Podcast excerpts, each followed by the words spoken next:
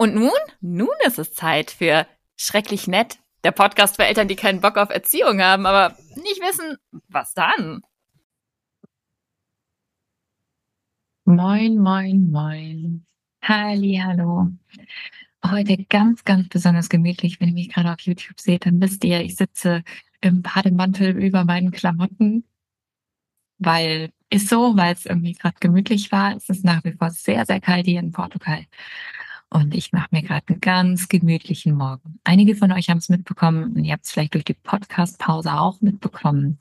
Ähm, ich habe äh, leider gesundheitliche Probleme. Ich will tatsächlich öffentlich nicht darüber sprechen. Das habe ich jetzt einige Leute angeschrieben und gesagt, erzähl doch mal, erzähl doch mal, was ist das genau?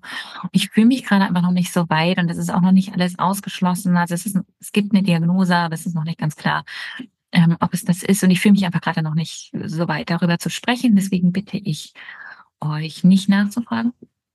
Ähm, ja, und dadurch bin ich jetzt erstens hatten wir dadurch Podcast-Pause, zweitens ähm, bin ich gerade noch ein bisschen am Sortieren und relativ langsam, also seht es mir nach. Es haben sich auch viele von euch gemeldet, als ich auf Instagram davon erzählt habe ähm, und per E-Mail auf meinem Newsletter. Ähm, da haben sich auch viele gemeldet und gesagt, was können wir tun, was können wir tun, was ihr immer tun könnt wenn ihr den ähm, Kompass unterstützen wollt, wenn ihr meine Arbeit unterstützen wollt, ist, ihr könnt Weggefährtin werden, der kompass.org slash Weggefährtin.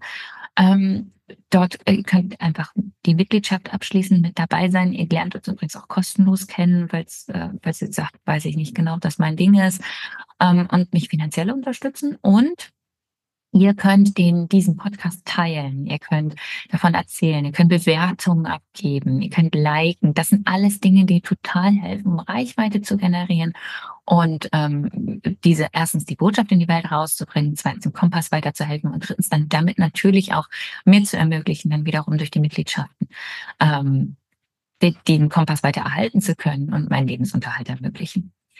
Ähm, also das zu dem Thema.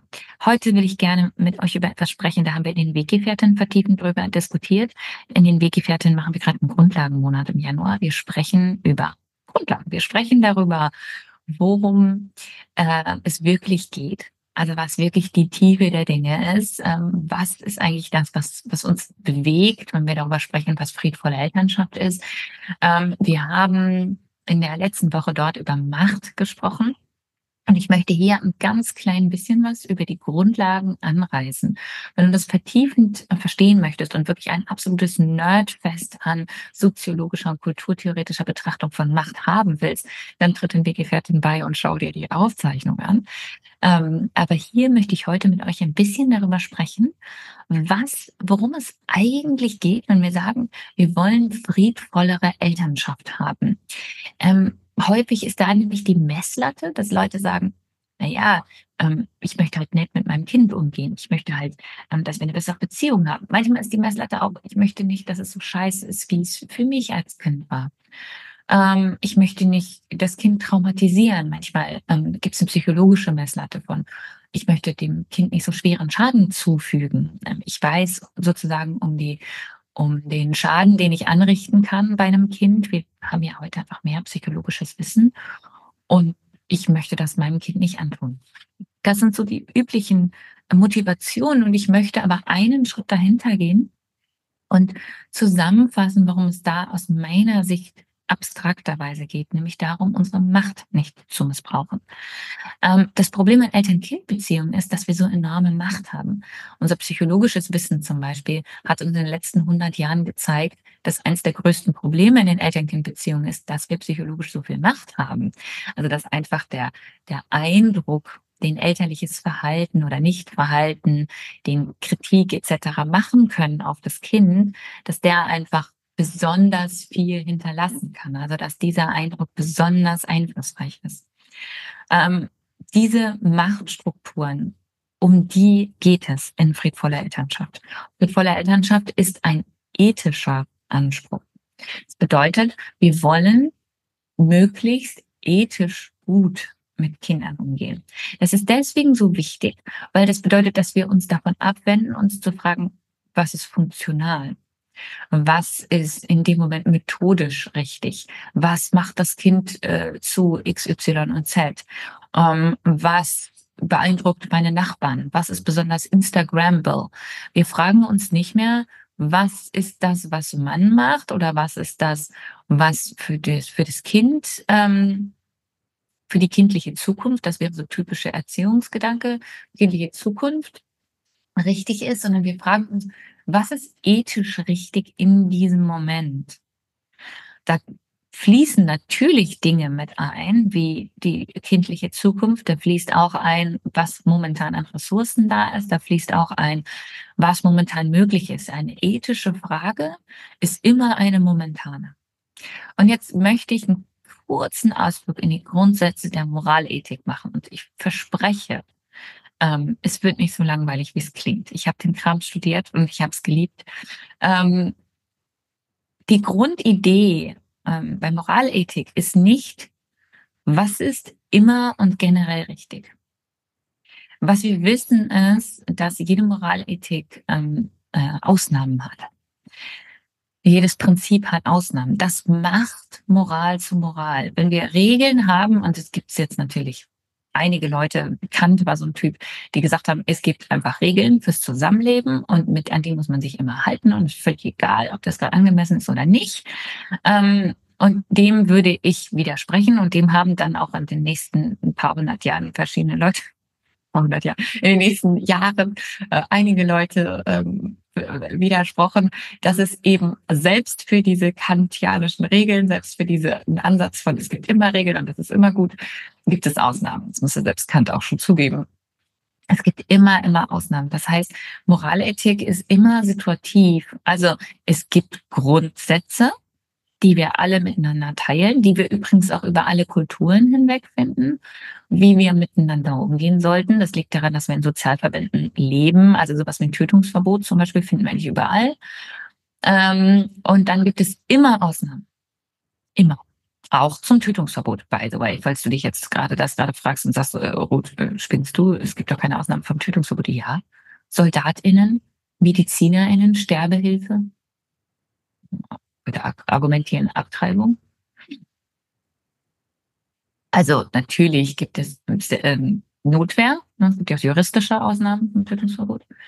Ähm, diese grundlegende Frage, also was ist richtig und ist es auch richtig in diesem Moment, ist die Grundlage von Moralethik. Also es ist immer die Frage von, wonach richte ich mich?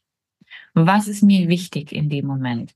Und eine der Grundlagen von Moralethik ist auch, wem traue, wem spreche ich gerade zu, dass er oder sie ein Mensch ist mit voller subjektiver Perspektive.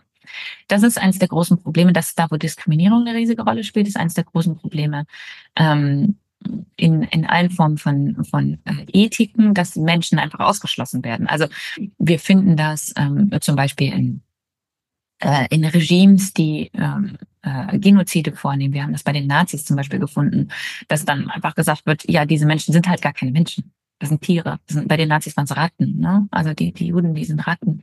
Und deswegen ist das in Ordnung. Also wir müssen und einem Gegenüber Subjektivität zusprechen, damit es überhaupt moralisches Dilemma ist, wie wir uns verhalten. Weil ansonsten ja die moralischen Regeln sozusagen andere sind. Ähm, was hat das jetzt alles mit Elternschaft zu tun? Wir müssen jetzt erstmal verstehen, dass Elternschaft ähm, ein dass Elternschaft ein sehr ähm, ein sehr fragiles Konstrukt ist, wenn es um Moralität geht. Und es liegt daran, dass ähm, wenn wir moralische Entscheidungen treffen, zum Beispiel Machtstrukturen eine ganz enorme Rolle spielen. Also wie viel Macht ich über jemanden habe, hat jetzt zum Beispiel Auswirkungen darauf, wie viel Folgen das für die Zukunft haben kann. Wenn ich einer random Person auf der Straße begegne und dieser random Person sage, ey, dich finde ich aber blöd, dann ist das unfreundlich, dann ist das echt nicht cool. Ähm, nicht nett. Wir sind uns alle einig, dass das nicht okay ist und moralisch würde das jetzt als negativ bewertet werden. Ähm, aber es wäre kein schwerer Verstoß. Wenn ich meinem Kind sage, ich finde dich richtig doof, ähm, dann wissen wir, und zwar aufgrund der potenziellen Folgen, die das nach sich ziehen kann, wissen wir, dass das moralisch viel schwerer zu bewerten ist. Das bedeutet, Eltern befinden sich im moralischen Dilemma da.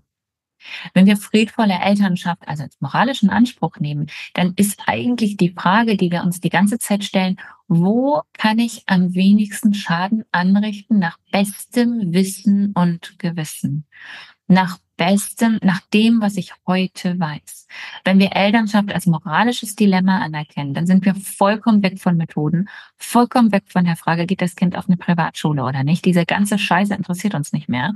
Alles, was uns interessiert, ist, wie kann ich am ehesten meinen Werten entsprechen in einer Situation, in der ich sehr Ruhe und sich wieder teilweise widersprechende Werte habe und immer wieder in Dilemmata gerate. Also zum Beispiel das Dilemma zwischen, ich muss für mich sorgen und ähm, auf mich achten als erwachsene Person und ich muss für eine gesamt, äh, mindestens eine junge Person, gegebenenfalls sogar alleine sorgen, ähm, ist ja schon ein Dilemma in sich selbst. Also man muss immer wieder sich fragen, okay, wie, wie passt das zusammen? Wie kann ich für uns beide irgendwie sorgen? Wie kann ich unsere Bedürfnisse zusammenbekommen? Ähm, das als Dilemma anzuerkennen, ist der erste Schritt nicht als eine Frage von Methode, nicht als eine Frage von, wie kann ich möglichst nett sein, sondern als ich will es nach dem, was ich heute weiß, so gut wie möglich machen. Und das bringt mich immer wieder in Situationen, in denen ich schwierige Entscheidungen treffe. Und das ist die Natur der Sache. Das bedeutet nämlich auch, ich kann den Druck daraus nehmen und die Scham daraus nehmen und die Angst daraus nehmen, dass es die ganze Zeit darum geht, immer nur alles perfekt zu machen und das Kind schicke Wollhosen anhat und dass das Kind immer nur, das ist überhaupt nicht die fucking Frage sondern die fucking Frage ist, mache ich das gerade so gut wie möglich angesichts der Umstände oder kann ich es vielleicht noch ein bisschen anders machen?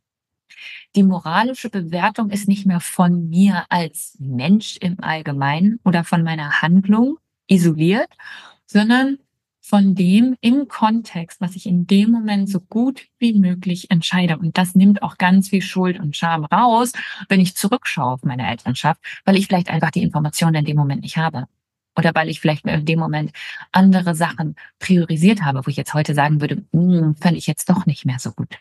Wenn wir es als ein Dilemma ansehen, das entsteht, weil wir unglaubliche Macht über junge Menschen haben und befeuert wird dadurch, dass Ressourcen ungerecht verteilt sind und dass die Bedürfnisse zu erfüllen und für uns zu sorgen für unterschiedliche Eltern unterschiedlich, sehr, sehr unterschiedlich schwierig ist, ähm, dann können wir auch den Druck rausnehmen, dass es irgendwie darum geht, immer nett zu sein oder sonnenscheinig zu sein oder bestimmte Handlungen zu vollziehen oder bestimmte Dinge zu kaufen oder bestimmt, darum geht es überhaupt nicht. Und das ist ein ganz wichtiger Teil. Ähm, das wollte ich dir für heute mitgeben. Ich wünsche dir noch einen wunderbaren Tag.